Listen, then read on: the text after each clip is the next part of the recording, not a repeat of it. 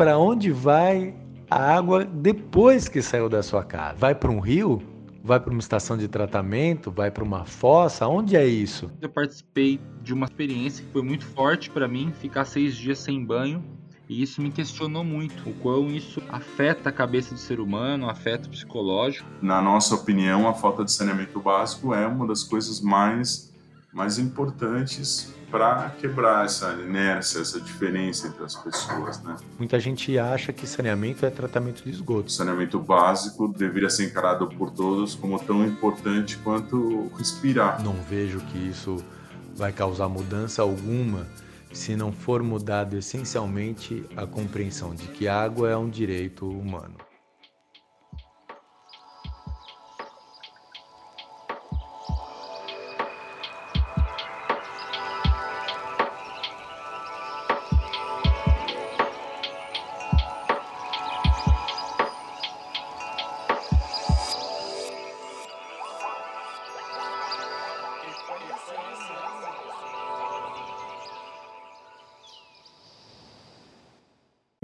É, eu, fui, eu fui convidado pelo meu amigo Henrique Mazei, que hoje é diretor da Biosaneamento, e ele já era voluntário, um líder da, dessa, da ONG Teto, né, que é uma ONG latino-americana que visa a diminuição, eliminação da pobreza, né, e o principal ação deles aqui no Brasil é fazer pequenas casas temporárias, abrigos de emergência em favelas. São pessoas que estão numa vulnerabilidade extrema e que realmente um teto fechado, é, onde não entra bicho, né, e, e não chove e o chão é seco, é uma evolução social. Eu me lembro que eu estava sendo selecionado para para uma comunidade e então fui selecionado para Vila Beira-Mar. Eu falei, nossa, que bom, Vila Beira-Mar. E fiquei imaginando algum lugar, uma imagem de um lugar beira-mar, né? mas é um lugar é, Duque de Caxias, que não é próximo do mar, apesar do nome.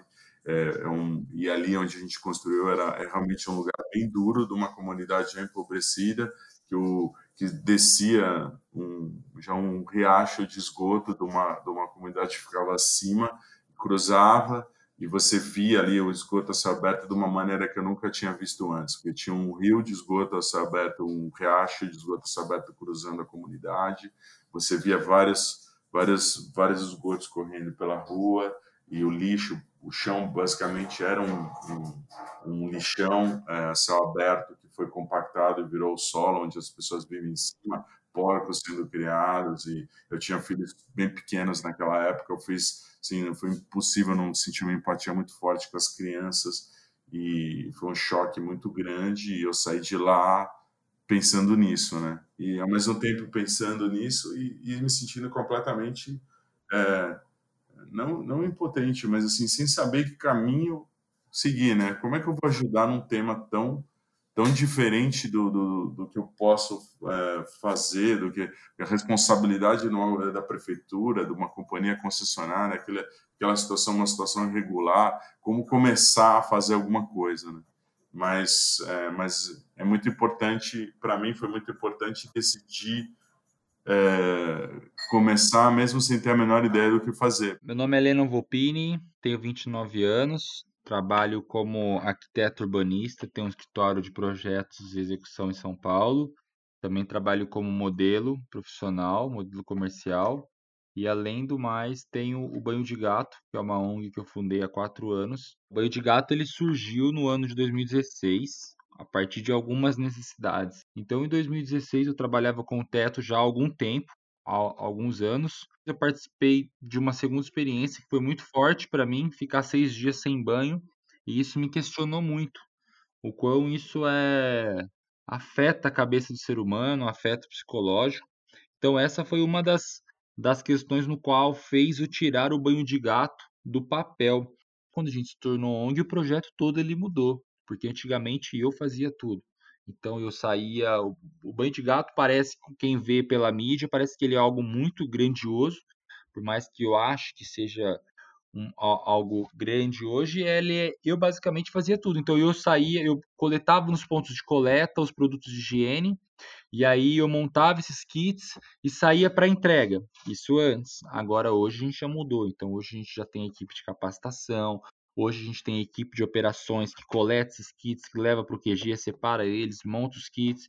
Então, assim, a gente conseguiu já fazer com que o trabalho caminhasse e caminhasse para algo mais profissional. Meu nome sabe? é Guilherme Neves Castanha, mas sou mais conhecido como Guilherme Castanha. Eu sou engenheiro civil por formação, fiz uma especialização em saneamento por wetlands construídos. Desde 2006 venho trabalhando com a lógica da permacultura e unindo permacultura e engenharia civil para criar ambientes regeneradores usando a água como, como elemento. Eu já faço parte de uma geração que cresceu olhando o Tietê e o próprio Pinheiros como esses dois grandes rios da cidade que acabam, né, o Pinheiros deságua no Tietê e tal, vai para o interior. E, então se acostumaram a olhar esses rios da cidade como cursos de água suja, né, cursos de água poluída.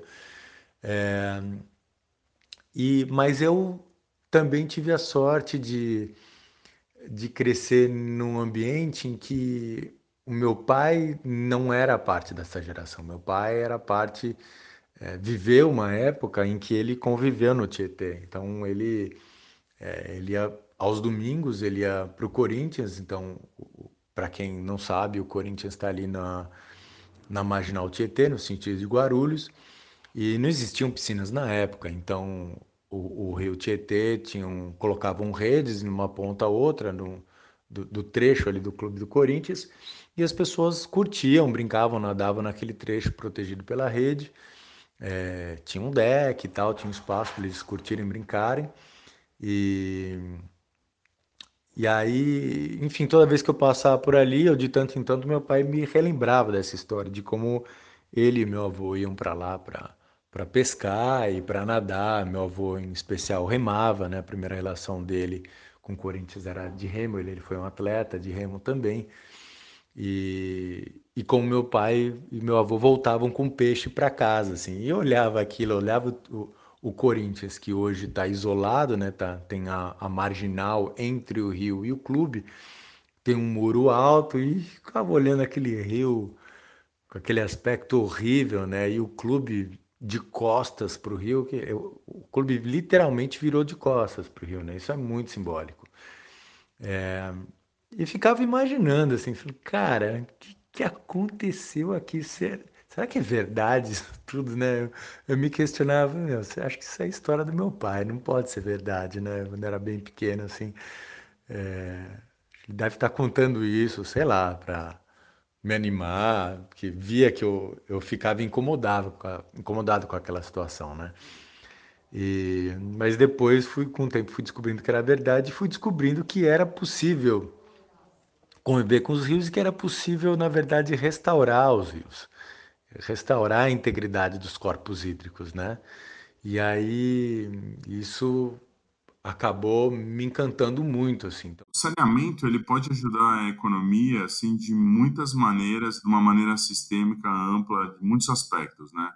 Você tem é, desde de coisas assim que não são tão imediatas como a valorização de imóveis, mas além disso você tem é, coisas incríveis, né? As pessoas, as crianças, né? Crianças que vivem doentes, que não conseguem estudar. Qual o prejuízo disso para o país, né? Uma criança que passou a infância tendo sucessivas infecções intestinais, infecções de sangue, todo tipo de infecção. Uh, as mães que, que, que não podem trabalhar porque tem que ficar cuidando dos seus filhos doentes, né?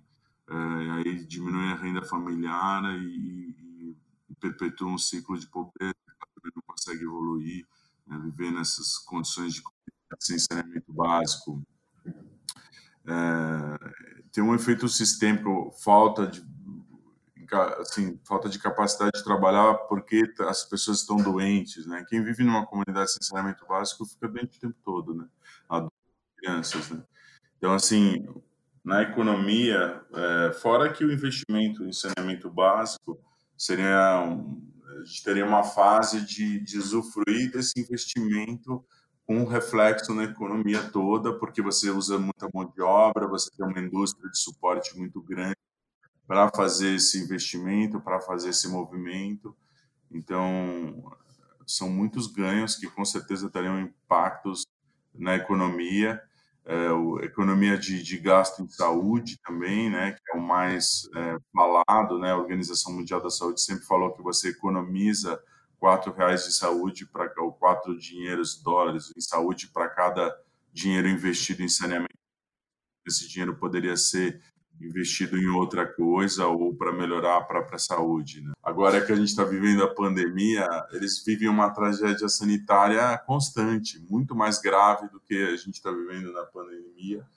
Infecções muitas e, e, sucessivas e graves, muitas vezes, que, que realmente não só matam, como prejudicam toda a dinâmica da vida da pessoa, né? Então a pessoa está andando com peso no pé é horrível. Nem falar autoestima, né? Imagina uma criança que vive numa situação de céu aberto, como é difícil para ela superar essa essa essa diferença, essa essa é, ela vai tender a ter um complexo de inferioridade em relação a uma criança que vive numa condição estruturada diferente, né? É muita superação para você poder é, quebrar essa inércia dessa, dessa miséria.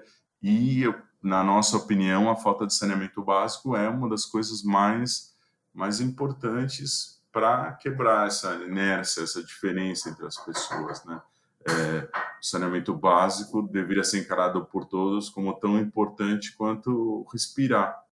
O voluntariado na minha vida, ele, eu comecei a entender ele, a importância dele e comecei a inserir isso em, na minha vida mesmo, Lennon, aonde que eu podia exercer isso. Eu viajo muito, então eu fico muito em hotel. E eu fico nesses hotéis e eu pego os amenities dele. Shampoo, condicionador, escova dental, creme dental. Todo hotel, ele dá esses produtos para os hóspedes, né? Então eu, nessas viagens, comecei a coletar esses produtos e trazer.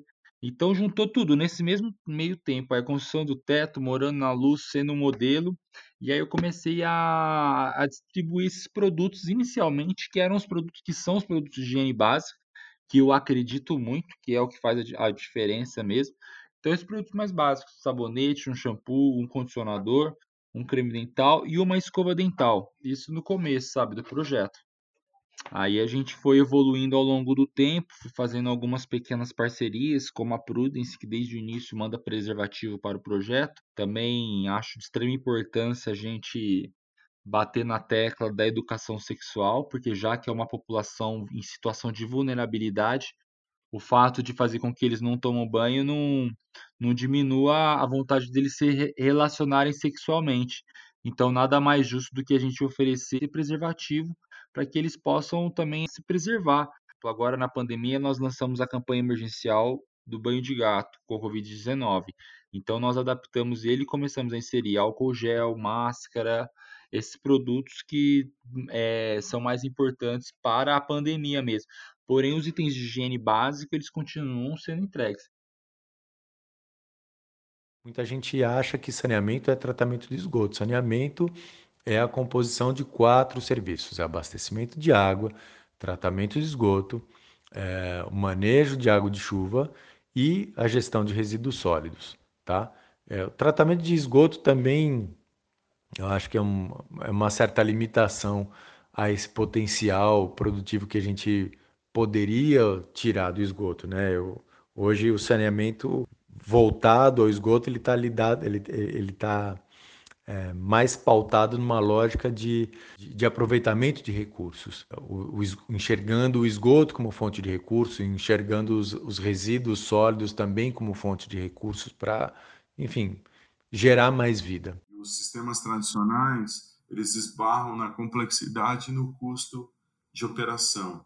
Então, é muito importante a gente é, também desenvolver tecnologias, não, pode até não ser exclusivamente baseadas na natureza, mas tecnologias de baixo custo de operação para você poder atender comunidades isoladas, comunidades pequenas e dar soluções de tratamento de esgoto que, de preferência, com um, vamos dizer assim, um, um crédito de, de, de ser, serem sustentáveis também, de serem operadas pela comunidade. O caso do Biodigestor é um sistema que pode ser replicado.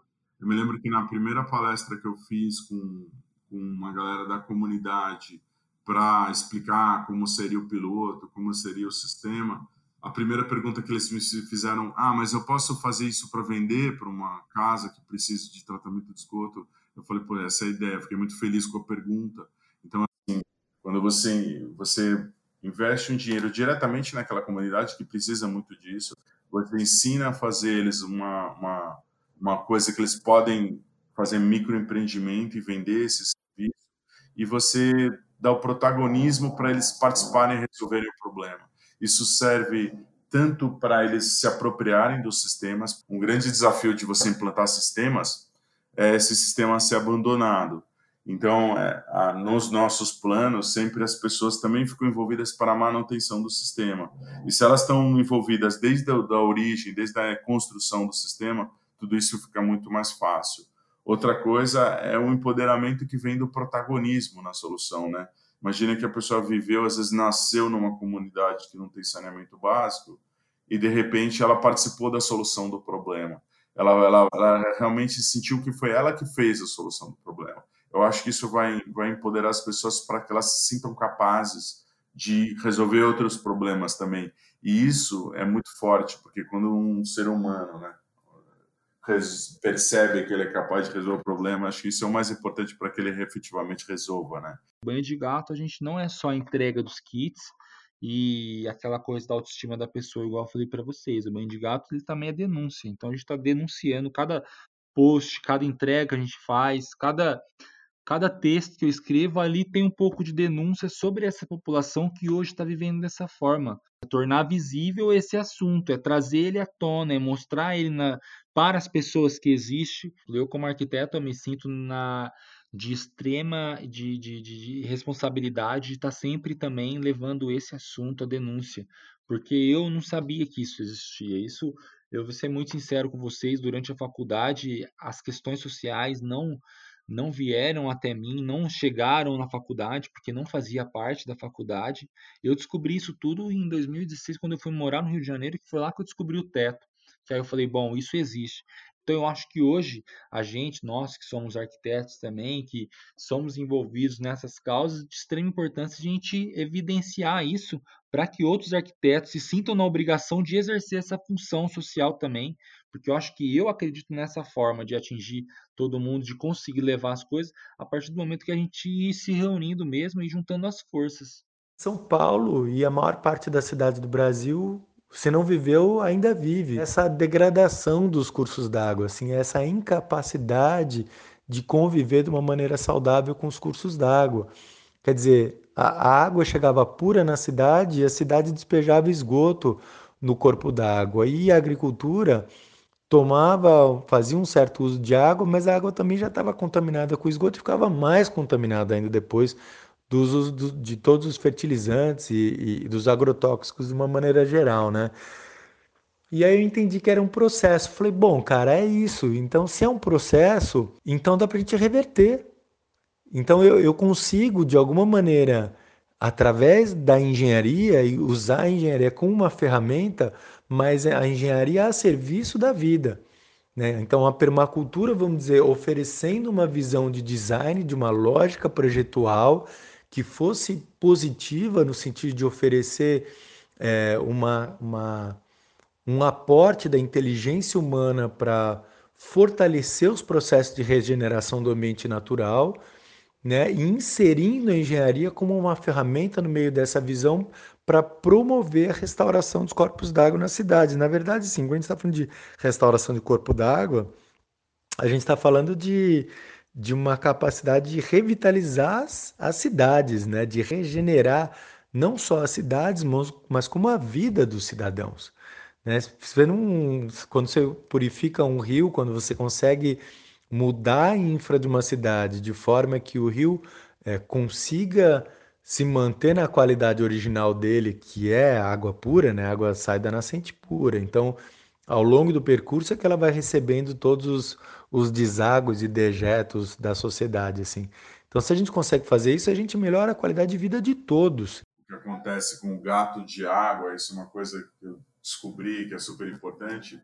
E assim, a água na, na favela em São Paulo, no, no Rio, é uma água de qualidade, normalmente, porque é, você às vezes, muitas vezes contrata o próprio funcionário da, da, da Sabesp, da cidade, para fazer um gato ali na água e pega a água para distribuir. Isso aqui, quando você distribui sem ser uma instalação regular, o, o pessoal da, da comunidade compra uma, uma tubulação que eles conseguem comprar, logicamente, e fazem a instalação da maneira que eles conseguem. Eles lutam ali para conseguir essa água, é super importante, mas o que acontece é que essa instalação fica com, com vazamentos. Né? Esses vazamentos, enquanto a rede está pressurizada, vaza água para fora. Mas na hora que falta água, e justamente por ser um gato, por ser uma ligação irregular, é, ele, ele, ele, tem falta de água constante, gera um vácuo que puxa é, de fora para dentro o esgoto que está correndo essa aberta na, na própria comunidade. Então, você tem uma água que é, originalmente era uma água segura, uma água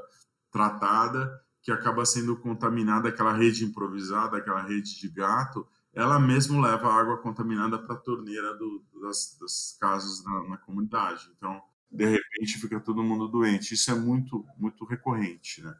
E, e, e a, o Água Legal, que a Sabesp fez aqui em São Paulo, ela, ela começa já distribuindo, põe um relógio em cada barraco, às vezes tem um, tem um pedacinho de, de, terra ali que não tem um barraco ainda, mas vai ter um barraco, ele já põe um relógio lá para quando a pessoa tiver, ela vai ter essa água, cobra uma tarifa social. E aí eles têm o grande desafio de engajar as pessoas para pagarem essa tarifa, mas eles cobram uma tarifa barata e dão uma água segura. Você já sai aí da estaca zero, você já tem um, um mínimo de segurança e melhora muito a, a vida das crianças, né? A pessoa que ela está em situação de vulnerabilidade, ela está afetada, ao meu ver, de várias formas já.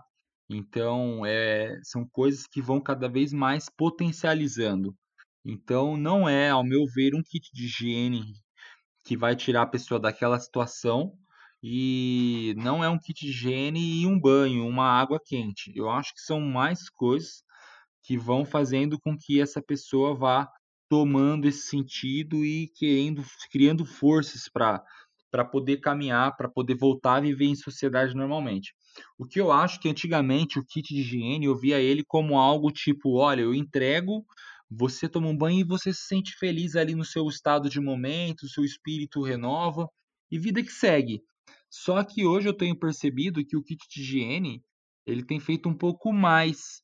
Então, recentemente encontrei uma pessoa que ela estava com uma escova no bolso ela disse para mim que ela estava com a escova já quase três meses. Eu fiquei muito feliz, porque eu fiquei imaginando, né? Falei, nossa, entreguei uma escova de dente para uma pessoa há três meses e ela está com a escova no bolso ainda.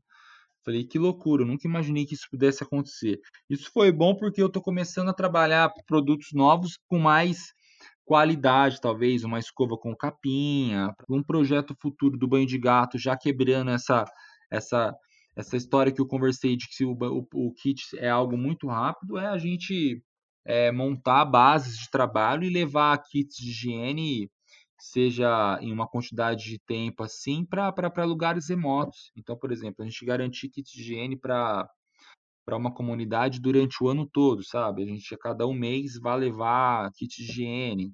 Então, esse é um dos projetos que a gente tem assim mais a longo prazo, com, com um plano mais macro né? Diferentemente do kit único na mão ali. Mas o kit único é um, é um sabonete já é um banho. É o que eu falo para quem vai doar. Leno, é, a gente viu entregando, vocês entregando mil kits mês passado. Pô, eu tenho um sabonete aqui. É, um sabonete já é um banho, é o que eu falo para pessoa, sabe? Não me importa se é um, dois, cinco, vinte. A gente está vivendo esse momento curioso assim do marco legal que foi recentemente aprovado, né? E, e que aí é, tem muita gente falando que a, a entrada da iniciativa privada vai é, permitir a universalização do acesso à água e tratamento de esgoto no Brasil, e, mas sinceramente eu não vejo que isso vai causar mudança alguma se não for mudado essencialmente a compreensão de que a água é um direito humano. Ponto. Esse é o partido inicial. Né? É, e dois, os sistemas centralizados são completamente incapazes de promover a universalização do saneamento no Brasil ou em qualquer lugar do mundo. Não existe, não é uma resposta única. É, não é exclusivamente o descentralizado, não é exclusivamente o centralizado, mas é uma união, é uma integração de sistemas em que ora você trabalha com sistema centralizado, onde ele é uma solução apropriada, e ora você trabalha com sistema descentralizado, mas com sistemas efetivamente integrados. Eu até falei no grupo que assim o Marco, o Marco ele não é bom e ruim em si, né? Ele depende de como a gente vai usar ele, né? Como a gente vai operar com ele, o que, que a gente vai fazer a partir dele. Eu particularmente tenho esperança de que uma mudança no jogo que, tava, a gente estava perdendo tão feio, né? Metade do nosso esgoto não estava sendo coletado. Acho que a gente não pode ser conservador num cenário desses, ainda mais considerando que o Estado, que seria a opção, tem pouca capacidade de investimento e não tem um horizonte de ter a capacidade de investimento dos 500 bilhões de reais que você precisa para universalizar o saneamento. Então, eu vejo com otimismo e, e mas também sei que qualquer coisa que for mal feita, mal conduzida, pode dar resultados ruins também, né? Mas eu vejo com esperança e otimismo. É, eu acho que, que as, as empresas vão pegar é, partes né, do sistema para ser resolvido, para operar, para ter o seu lucro, elas naturalmente vai gerar um ciclo de investimento muito forte, o que é importantíssimo porque no fim do dia você tem que ver o quanto que você está investindo em universalização do saneamento em relação ao PIB, quanto que você, o país está investindo. O país já investiu mais, hoje ele está investindo muito pouco e, e, precisa investir mais. Então vai possibilitar esse investimento privado, isso é muito bom. E, e, e se a coisa funcionar minimamente bem, quem pegar uma área lucrativa vai ter que assumir um, um compromisso de fazer o esgoto e, a distribuição de água e o saneamento é, para áreas não lucrativas, uma compensando a outra, né? E que é uma coisa que as áreas não lucrativas ficam muitas vezes abandonadas, né? Então, eu e, e, eu e assim, a nossa tecnologia e a gente também vê com muito otimismo e com sinergia com o nosso projeto, pelo fato de que as nossas tecnologias já estavam buscando soluções para essas áreas é, onde o, o negócio do, do, tratamento de esgoto não seria um negócio. Então, soluções mais baratas, de baixo custo de, de operação e de implantação e descentralizadas, coisas que a gente já acreditava né, como um futuro e como um caminho para universalizar o saneamento, agora podem se mostrar efetivas para que essas áreas de que vão ser de responsabilidade de empresa privada tenham um investimento menor para ser feito o tratamento de esgoto e ele seja feito por essa viabilidade que essas soluções possam trazer. Né? A partir do momento que a gente começar a regularizar é, as ocupações, a partir do momento que a gente começar a, a, a encarar esses problemas de verdade, né? não, não encarar outros problemas como tem sido feito, problemas que talvez não são de grande importância quanto do, do, do esse saneamento do saneamento básico, esse, esses princípios básicos que o ser humano precisa para sobreviver, mas acho que em algum momento será possível sim que a gente consiga levar pelo menos água básica para as pessoas, sabe? Conseguir deixar isso acessível para elas pelo menos se sobreviverem, matar a sede, tomar um banho, conseguir desfrutar um pouco mais. Olha, hoje o nosso canal, a gente está para lançar um site eh, que ainda que vai ser no biosaneamento.com.br é, mas que ainda não está no ar, o que a gente usou até hoje para se comunicar com todo mundo, fazer nossas campanhas, captações de doações e voluntários, é o nosso canal no, no Instagram, que é biosaneamento. É, então, convido a todos que estão ouvindo o podcast seguirem a gente, né? Que as novidades a gente sempre vai colocar lá, mesmo depois de ter o site. E pelo canal do Insta mesmo, você pode se voluntariar. Tem, tem tem, já tem lá uma comunicação fixa nesse sentido, a gente vai atender, vai trocar ideia, a gente quer ouvir as, experiências, as possibilidades, a gente depende muito de, dessa mão de obra voluntária, a gente tem muitos trabalhos que foram feitos assim por causa dessa mão de obra e, e a gente está aberto através desse canal. A conscientização é, ela é, a gente fala que um dos nossos, faltou falar isso, que um propósito máximo nosso é a conscientização coletiva, né? Porque tenho certeza que esse problema só chegou nesse ponto porque é, por falta de consciência do, da gravidade do problema. Para se voluntariar, tem algumas formas. É, a gente, na verdade, ainda não está trabalhando muito com voluntariado por conta do Covid, mas futuramente, assim que a gente começar a abrir novamente as vagas de voluntariado, para a gente estar tá indo para a rua, fazendo ações de acolhida, a gente tem essas vagas pelo site mesmo, que tem o voluntaria, voluntarize-se por lá, que aí a pessoa cai direto no, num chat que ela preenche. Pelo Instagram também, a pessoa geralmente ela diz lá que quer se voluntariar, a gente já tem uma, uma aba que a gente separa essas pessoas e a gente vai mandando o convite, geralmente das ações que vai acontecendo para a pessoa poder participar, caso ela queira. Olha, um convite, uma provocação que eu sincera assim que eu faço a todos, principalmente os que estão conectados num sistema de abastecimento público, é se informar e pesquisar e investigar e eventualmente até ir visitar o lugar aonde, de onde vem a água que abastece tua casa, sabe? Da onde vem a água que você usa quando você dá descarga no vaso sanitário, quando você toma um banho, quando você lava roupa, cozinha. Cara, descobre da onde vem essa água.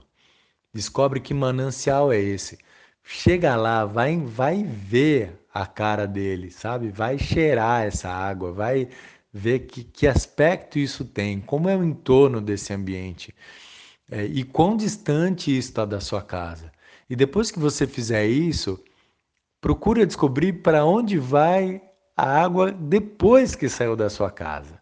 Vai para um rio? Vai para uma estação de tratamento? Vai para uma fossa? Onde é isso? Né? E de que maneira isso, essa água que está saindo a, pra, da sua casa está contribuindo de uma maneira é, positiva ou negativa para quem está na sequência desse fluxo d'água.